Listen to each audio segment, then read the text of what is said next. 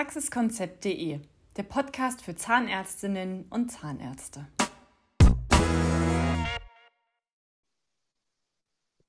Arbeitsrecht in der Zahnarztpraxis ist ein Thema, über das sich die meisten Praktiker im Laufe ihres Praxisalltags immer wieder informieren, ja, informieren müssen. Wir haben mit Dr. Felix Heimann einen Experten, der dieses Thema seit einigen Jahren beleuchtet. Und Felix, du sagst ja immer, beim Arbeitsrecht in der Zahnarztpraxis passieren viele Fehler und kann man viel falsch machen. Was genau meinst du damit? Vielen Dank, lieber Franco. Das Problem ist, dass man tatsächlich von Anfang bis Ende Fehler machen kann. Also es geht schon los vorne, wenn man die Anzeige schaltet, dann führt man das Vorstellungsgespräch mit den entsprechenden Kandidatinnen und Kandidaten, dann schließt man einen Arbeitsvertrag ab, dann hat man während des Arbeitsverhältnisses Fragen, wie das gestaltet werden kann. Wenn es dann nicht so funktioniert, denkt man vielleicht über eine Kündigung nach, da kann man viel falsch machen und schließlich am Ende wollen die Arbeitnehmerinnen und Arbeitnehmer, wenn das Arbeitsverhältnis beendet ist, ja auch noch ein Zeugnis haben und selbst da beim Zeugnis kann man echt noch viele Fehler machen. Oha. Das klingt nach viel Arbeit, auch für uns heute.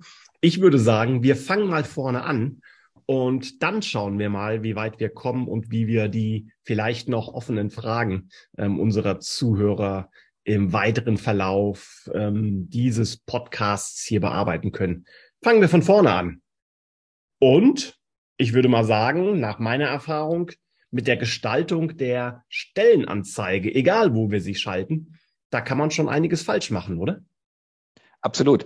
Also vielleicht nochmal zu dem, was du davor gesagt hast, das denke ich auch. Also wir haben jetzt hier in unserem Podcast ja erstmal pro Folge nur eine begrenzte Zeit. Wir wollen ja auch die Zuhörerinnen und Zuhörer da nicht überfordern, ähm, zumindest nicht, was den Input eingeht, sondern man soll sich darauf konzentrieren können. Deswegen machen wir jetzt erstmal vielleicht nur bisschen die Basics und gucken überall mal rein. Und also wenn Sie, wenn ihr irgendwas habt, wo ihr sagt, da sollen wir noch ein bisschen tiefer reingehen, dann schreibt gerne Franco eine Mail, mir eine Mail oder an die anderen äh, Mitglieder von praxiskonzept.de und dann nehmen wir das super gerne auf und machen dann noch weitere Podcasts, die wir eh machen, aber dann gehen wir dann da vielleicht auch noch einige arbeitsrechtliche Themen da so ein bisschen tiefer ein. Deal, Felix. Deal. Deal machen wir so, auf jeden Fall. ähm, also fangen wir an. Anzeige. Du hast es gesagt, egal wo wir die schalten, das ist klar was was ist, wo sich viele, glaube ich, gar keine Gedanken drüber machen, ist ja, dass tatsächlich auch da schon rechtliche Probleme lauern. Und zwar vor allem das äh, AGG, äh, also umgangssprachlich Antidiskriminierungsgesetz genannt. Da ist es schon mal so, dass man wirklich auch in der Anzeige aufpassen muss. Äh, natürlich, das glaube ich, weiß inzwischen jeder. Man äh, sollte nicht nur die männliche oder die weibliche Form, inzwischen auch äh, die diverse Form da ansprechen. Das ist noch relativ einfach, aber es gibt auch sonst im AGG nämlich weitere Gründe. Also es gibt insgesamt sieben unzulässige Benachteiligungsgründe. Rasse, ethnische Herkunft, Geschlecht, Religion, Schrägstrich Weltanschauung, Behinderung, Alter und sexuelle Identität. Da gibt es durchaus Rechtfertigungsmöglichkeiten, der herrscht aber ein wirklich äh, strenger Maßstab, muss man dann im Einzelfall schauen. Aber grundsätzlich muss man eben, wie gesagt, gucken, dass man diese Dinge schon in der Anzeige nicht so verletzt, dass es da Möglichkeiten gibt, ähm, für potenzielle Bewerberinnen und Bewerber, sich da diskriminiert, sage ich mal, zu fühlen, äh, etwas flapsig und dann tatsächlich auch äh, Schadensersatzansprüche geltend zu machen. Denn es ist so, dass ähm, selbst wenn die Bewerberin oder der Bewerber auch ohne diese Diskriminierung nicht eingestellt worden wäre, dann kann man immer noch einen immateriellen Schaden geltend machen. Der ist dann da, wenn, wie gesagt, man sonst so ohnehin nicht eingestellt worden wäre, auf maximal drei Monatsverdienste begrenzt. Aber ich meine, drei Monatsverdienste, also das ist ja schon mal ordentlich, nur wenn man die Anzeige nicht richtig gestaltet. Also muss man echt aufpassen. Ähm, Frist ist ähm, zwei Monate nach Kenntniserlangung ähm, und dann für die Klage äh, zur Geltendmachung, äh, drei Monate nach, äh, nach Geltendmachung dann äh, für die Klage. Ähm, und auch gibt es eine Beweislastregel im AGG, dass nämlich der Kläger, also der benachteiligte Arbeitnehmer, die benachteiligte Arbeitnehmerin oder potenzielle nur Indizien beweisen ähm, müssen und dann liegt der volle Gegenbeweis beim Arbeitgeber. Und ähm, ja, beispielsweise tatsächlich, ähm, Gott sei Dank, die, also Gott sei Dank aus Arbeitgebersicht, die meisten Klagen da kommen nicht zum Erfolg. Also es gab mal eine beispielsweise, da ähm, hatte ähm, übrigens, oh, das ist auch ein guter Tipp, der mir gerade einfällt. Also wenn Sie tatsächlich in der heutigen Zeit noch Bewerbungsunterlagen bekommen in Printform ja. und dann bei Bewerbungsgespräch äh, sich Notizen machen. Bitte nicht auf den Bewerbungsunterlagen, wenn Sie sie wieder zurückschicken, äh, sondern äh, auf einem Extrazettel. Denn da war es genau so. Da hatte nämlich der äh, Arbeitgeber Ossi ähm, neben den Lebenslauf geschrieben, hat es dann zurückgeschickt. Also aufpassen. Da, die war aber nicht erfolgreich, die Klage, weil da das Gericht gesagt hat, okay, Ossi, das ist jetzt hier entweder Rasse noch irgendwie e-, ethnische Herkunft, äh, Geschlecht, Religion, Behinderung, Alter, Sexualität sowieso nicht. Also das tatsächlich kam nicht zum Erfolg, aber eine andere Sache, wo eine Altersdiskriminierung entschieden worden ist. Vom Landesarbeitsgericht Nürnberg irgendwie äh, vor so ein, zwei Jahren war es so, dass in der Anzeige stand, zukunftsorientierte, kreative Mitarbeit in einem jungen, hochmotivierten Team. Und da hat das Gericht gesagt, okay, das lässt eine Benachteiligung wegen des Alters vermuten. Da gab es als Entschädigung tatsächlich zwei Monatsgehälter. Für nichts. Also da, ja, für also, nichts. Also für nichts also. wegen die, wegen dieser Diskriminierung. Also insofern, wie gesagt, da bitte bei der Anzeige schon wirklich extrem aufpassen. Und dann, ich glaube, dann wird es wieder so ein bisschen mehr äh, Common Sense, was, was, was eigentlich die meisten wissen. Beim Vorstellungsgespräch gibt es ja. halt so ein paar Sachen, die ich nicht fragen darf. Ne? Also ja, äh, bei der Schwangerschaft, bei Schwangerschaft ist ein Beispiel. Da ja. ähm, ist es so, dass auch dann die Arbeitnehmerin ist es ja in dem Fall, die potenziell auch lügen darf. Das darf man nicht fragen. Schwerbehinderteneigenschaft auch nicht. Ähm, AIDS-Infektion ist so ein bisschen strittig ähm, weil ja durchaus in der Zahnarztpraxis eine besondere Ansteckungsgefahr herrscht. Ja. Ähm, aber die herrschende Meinung sagt da äh, auch, dass man sich da so gut schützen kann mit besonderen Handschuhen und weiterem, dass auch das keine zusätzliche Frage ist. Kann man aber darüber streiten, weil man sagt grundsätzlich, wenn ich einen objektiven Bezug der Frage zum Arbeitsverhältnis habe, dann darf ich das fragen. Es muss eine Relevanz da sein für die konkrete in Aussicht genommene Tätigkeit. Das geht. So beispielsweise ein Wettbewerbsverbot ob ich das habe, arbeitsrechtlich. Darf ich fragen, Vorstrafen, wenn es denn tatsächlich ähm, wirklich bei einer Buchhaltungsaufgabe also ja. Betrugstatschen oder sowas ist, dann darf ich das fragen. Äh, aber ansonsten ist es, wie gesagt, auch im Vorstellungsgespräch extrem schwierig. Äh, muss man genau aufpassen, was fragt man, was fragt man nicht. Wow, also man merkt ja direkt, du sprudelst ja nur so vorbeispielen und ähm, danke, dass du da uns heute auch dran teilhaben lässt. Vorstellungsgespräch, gehen wir davon aus, das war erfolgreich, das hat dann stattgefunden. Ähm, und dann siehst du doch bestimmt ähnlich häufig wie ich ganz oft, dass Zahnärztinnen und Zahnärzte Arbeitsverträge zum Teil aus dem Internet heruntergeladen haben. Ähm, Arbeitsverträge, die dann so gehandhabt werden. Wie, wie gehst du damit um? Was, was denkst du darüber? Was gibst du uns für Tipps mit für den Anstellungsvertrag? Also der erste Tipp ist natürlich bitte keine Musterverträge verwenden ähm, oder wenigstens nicht ohne die Bitte wenigstens einmal vernünftig und mit Verstand durchgelesen zu haben. Denn meine Lieblings, die Lieblingsgeschichte, die ich tatsächlich selbst erlebt habe, da hat ein Mandant ähm, seine Praxis abgegeben und wir haben eben in Vorbereitung der Praxisabgabe, wollte die Praxis verkaufen und in Vorbereitung haben wir uns die Verträge angeguckt, um das eben ähm, soweit die Dinge noch zu optimieren, die Arbeitsverträge. Und dann habe ich ihm gesagt, äh, wissen Sie was, Ihre Arbeitsverträge, die sind ja eigentlich alle gar nicht gültig. Ich sage, wieso das denn nicht? Ja, da stand als aufschiebende Bedingung die Genehmigung durch den Zulassungsausschuss äh, der KZV Baden-Württemberg. Und äh, das war hier in Norddeutschland. Also da hatte der tatsächlich Muster genommen von der Zahnärztekammer oder der KZV Baden-Württemberg und nicht mal sich die Mühe gemacht, das da rauszunehmen. Also diese Muster sind jetzt ich will die nicht komplett verteufeln. Also da sind schon auch einige Sachen gut drin, wo man sagen kann, da kann man sich zumindest Anregungen holen. Das sind Dinge, die kann ich dann besprechen mit äh, meinem Rechtsanwalt,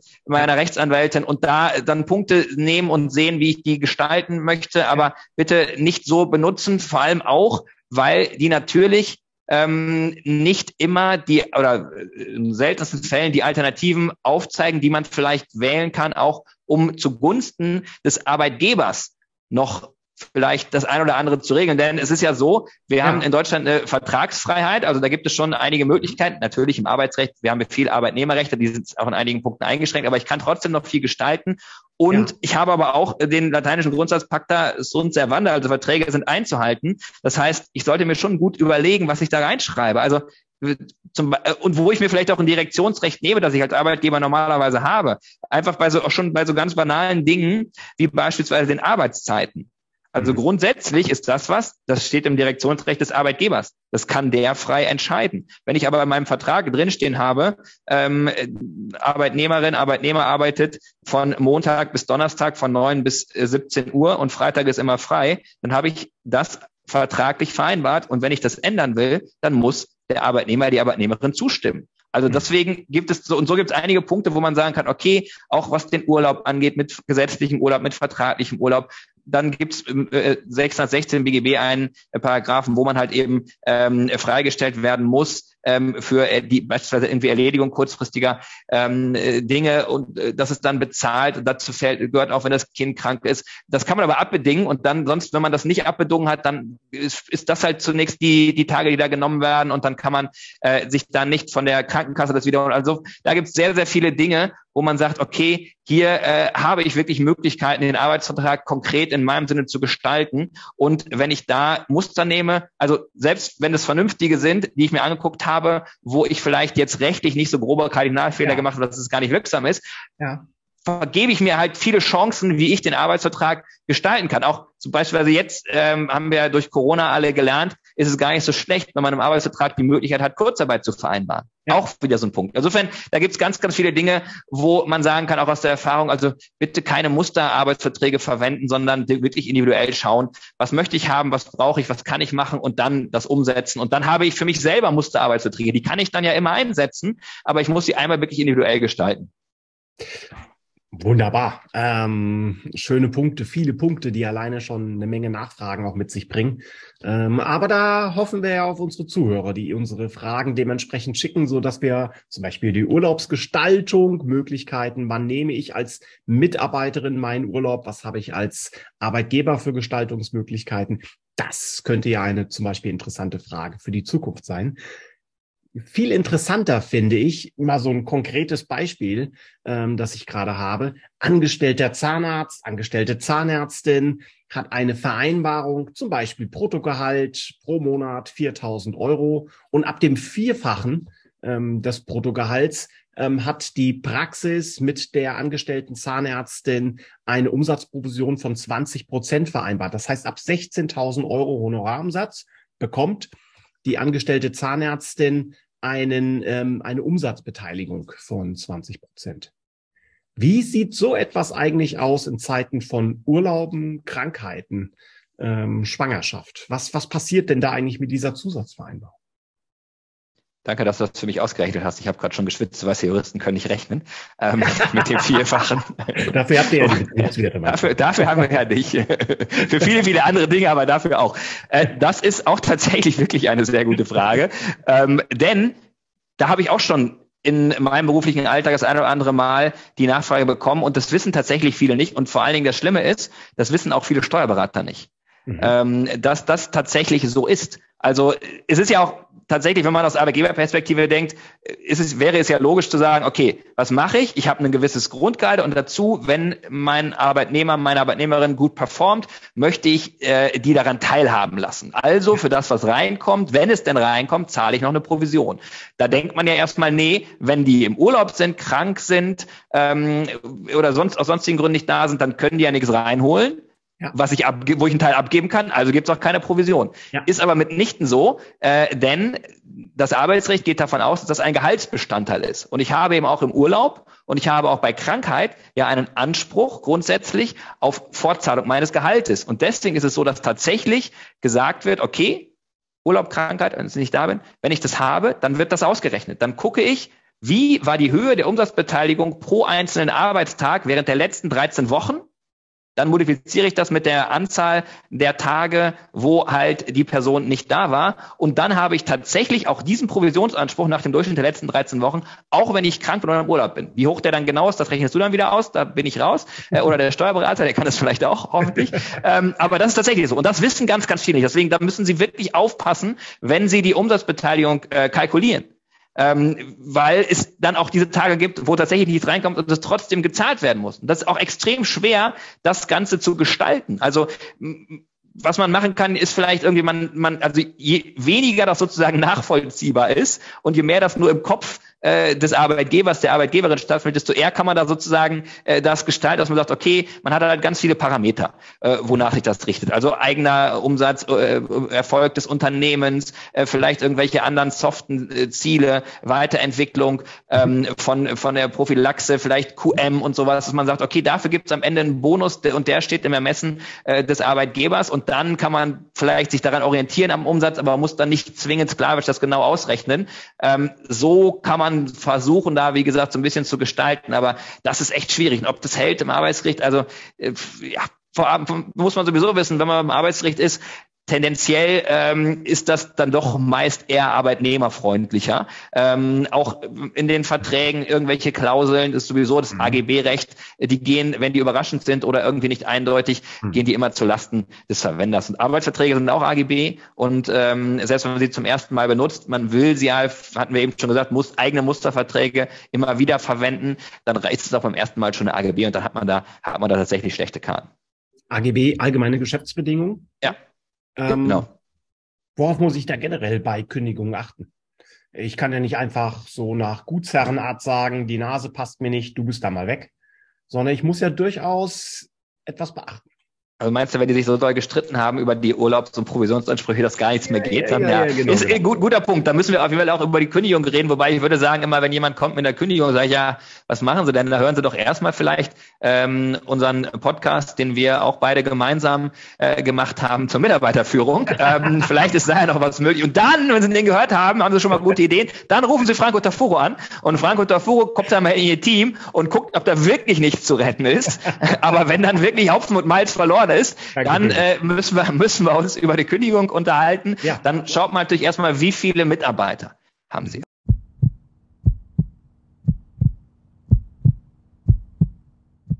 Wir haben ja eben auch über die Kündigung gesprochen und fairerweise hatten wir ja gesagt, dass wir das durchaus differenziert behandeln müssen. Ne? Genau, es ist so, dass man sagen muss, okay, ähm, erstmal muss ich überlegen, wie viele Mitarbeiter habe ich eigentlich? Denn danach richtet sich, ob das Kündigungsschutzgesetz anwendbar ist oder nicht. Wenn es nicht anwendbar ist, dann brauche ich keinen Kündigungsgrund.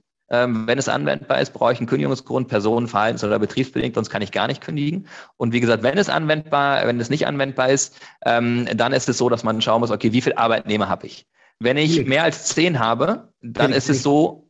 Wenn ich da vielleicht ganz kurz eine kleine Anekdote aus meinem Studium berichten kann wir hatten ja damals auch Arbeitsrecht im Rahmen ähm, des Studiums Personalmanagement. Und unser Arbeitsrechtler kam an und hat gesagt, überlegen Sie genau, wie viele Mitarbeiter Sie in Zukunft haben wollen. Wenn Sie zehn oder mehr haben, dann hat er dieses Kündigungsschutzgesetzbuch vorgehalten. Und vor allem, liebe Zuhörer, das ist kein Reklamheftchen. Ähm, das hat ein paar Seiten mehr und hat gesagt, unter zehn, brauchen Sie das nicht und hat das in die Ecke gefeuert. Das war sehr symbolisch und ich sage äh, dir, das war ein 68er. Ähm, der war durchaus auf Mitarbeiterseite. Aber diesen Tipp habe ich nie vergessen. Sehr gut, sehr gut. Und dann muss man tatsächlich aber gucken bei der Anzahl der Mitarbeiter, das kommt nicht auf die Köpfe an, sondern es kommt tatsächlich auf die Stellen an. Also wenn ich jetzt ähm, sage, ich habe Teilzeitbeschäftigte Arbeitnehmer und die ähm, haben eine Arbeitszeit von nicht mehr als 20 Stunden, dann zählen die nur halb und nicht ja. mehr als 30 Stunden zählen sie 0,75. Und dann ist es tatsächlich so, okay, wenn ich ähm, dann weniger, also wenn ich äh, mehr als 10 habe, gilt das Kündigungsschutzgesetz und ansonsten gilt es nicht. Und wenn das Kündigungsschutzgesetz nicht gilt, da glaube ich, wollen wir jetzt erstmal, dass es bei den meisten ähm, Zahnarztbetrieben ist es ja so, dass, äh, sagen wir mal, wenn wir vom Durchschnitt ausgehen, dass noch weniger als zehn Mitarbeiter sind, ähm, eben von den Stellen her, weil die auch viele Teilzeitbeschäftigte haben. Dann mhm. muss ich nur gucken, okay, was ist meine Kündigungsfrist? Wie viel äh, vorher muss ich kündigen? Da gibt es den 622 Absatz 2 BGB. Das richtet sich dann einfach danach, wie lange ähm, dann der Mitarbeiter oder die Mitarbeiterin schon da ist. Und da muss man dann gucken, ähm, eben wann hat es angefangen, das Arbeitsverhältnis, ähm, wo bin ich jetzt? Und danach kann ich dann selber meine Mindestkündigungsfrist ausrechnen, egal was im Vertrag steht. Ähm, wenn das so ist, das steht da eben drin, das kann man nicht abbedingen für den Arbeitgeber, ähm, mhm. dann ist es so, dass man sagt, okay, beispielsweise, wenn das zwei Jahre bestanden hat, das Arbeitsverhältnis, habe ich eine Kündigungsfrist von Minimum einen Monat zum Ende eines Kalendermonats. Wenn das so ist, dass vertraglich eine längere Kündigungsfrist vereinbart ist, gilt die längere. Aber ansonsten gilt eben, wie gesagt, das ist eine Mindestfrist. Das Schlimmste, sage ich mal, die längste Frist ist, wenn es 20 Jahre bestand, das Arbeitsverhältnis. Dann sind sieben Monate zum Ende eines Kalendermonats. Da hat man wirklich diese sehr lange Kündigungsfrist. Grundsätzlich, wie gesagt, gilt es nur für den Arbeitgeber. Man kann im Vertrag aber vereinbaren, dass äh, eventuell eben längere Kündigungsfristen nach 622 BGB auch für den Arbeitnehmer gelten.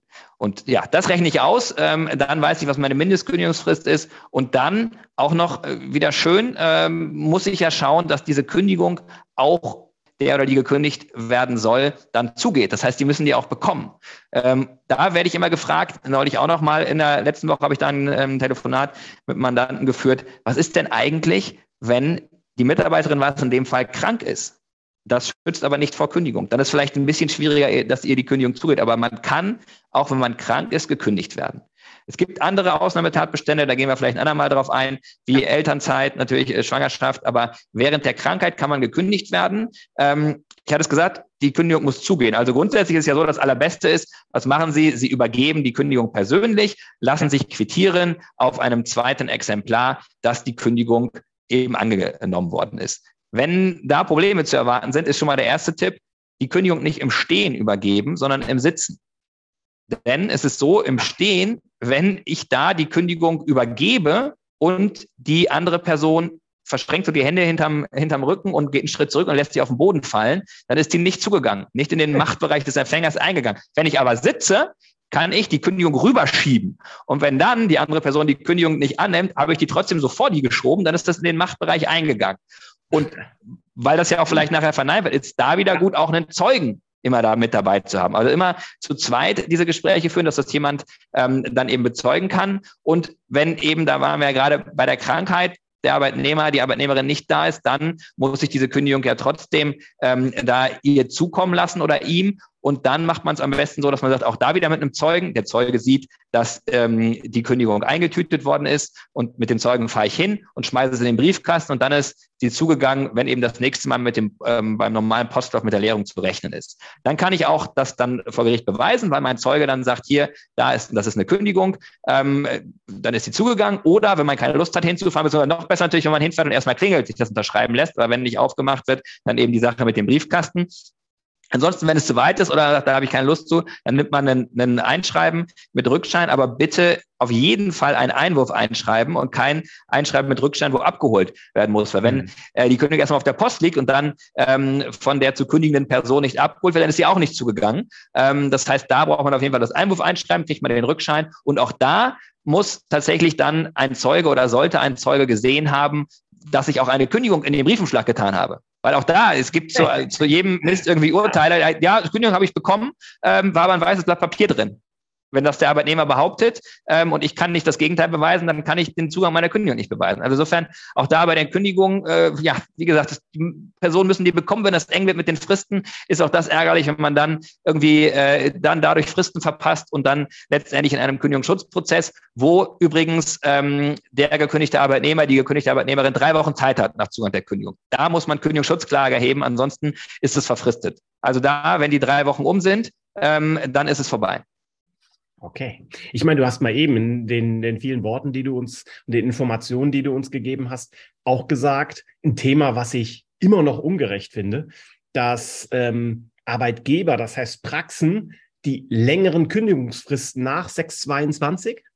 Ja, 622 ähm, Absatz 2 und dass Mitarbeiterinnen ihre kurzen Kündigungsfristen selbst nach 10, 15 ähm, Jahren haben. Das heißt, eine Mitarbeiterin kann mal eben sagen, auch bei dem Arbeitsmarkt, ich bin da mal weg innerhalb von vier Wochen, sechs Wochen, ähm, währenddessen ein Arbeitgeber dann im Falle einer Kündigung mehrere Monate insgesamt Kündigungsfrist noch hat. Ähm, für mich hat sich da bisher keinen Sinn ergeben, warum es diese, ich sag's mal, Ungerechtigkeit. Ja, ähm, Arbeitnehmerschutzrechte, ne? Und das ist auch wieder eine Sache, kommen wir wieder zum Anfang zurück. Wie gestalte ich meine Verträge? Wenn ich dazu nichts schreibe in den Verträgen, dann gilt für mich als Arbeitgeber eben die vertraglich vereinbarte, nach einigen Jahren kürzere Kündigungsfrist.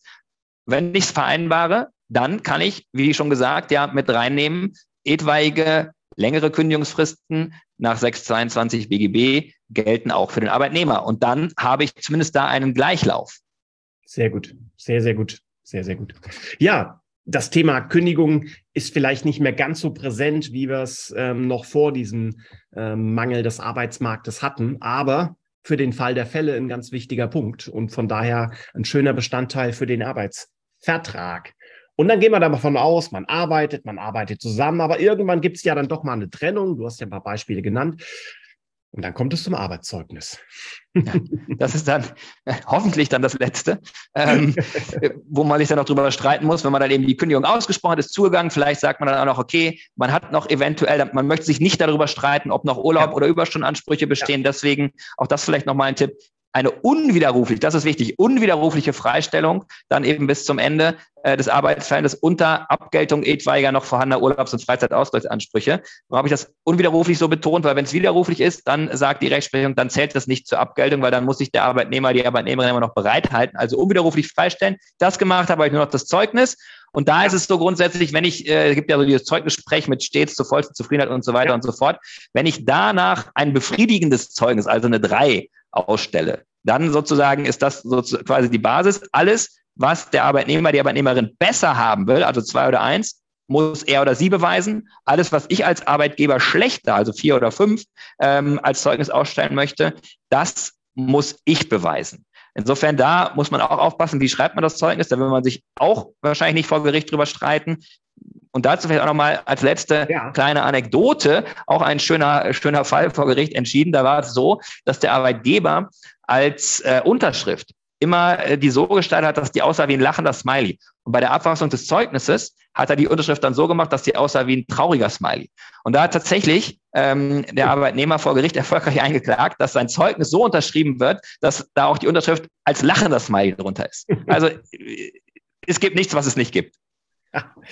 Und wir haben festgestellt, dass du ein Feuerwerk an Know-how, an, an Wissen bist und insgesamt auch das Thema Arbeitsrecht und Vertragsgestaltung von A bis Z ein ganz, ganz wesentlicher Punkt für die erfolgreiche Praxisführung ist. Felix Heimann, ich danke dir ganz, ganz herrlich. Oh nein, ich muss sagen, Dr. Felix Heimann, so viel Zeit muss sein. Ähm, herzlichen Dank für deine Zeit, für deine Ausführungen, für deine Power für unser Thema und ich freue mich auf die Zusammenarbeit auch in der Zukunft mit dir. Herzlichen Dank. Vielen Dank, lieber Franco Tafuro. Auch das hat mir wie unsere vielen gemeinsamen Projekte sehr viel Spaß gemacht. Also äh, auf ganz bald. Bis bald. Tschüss.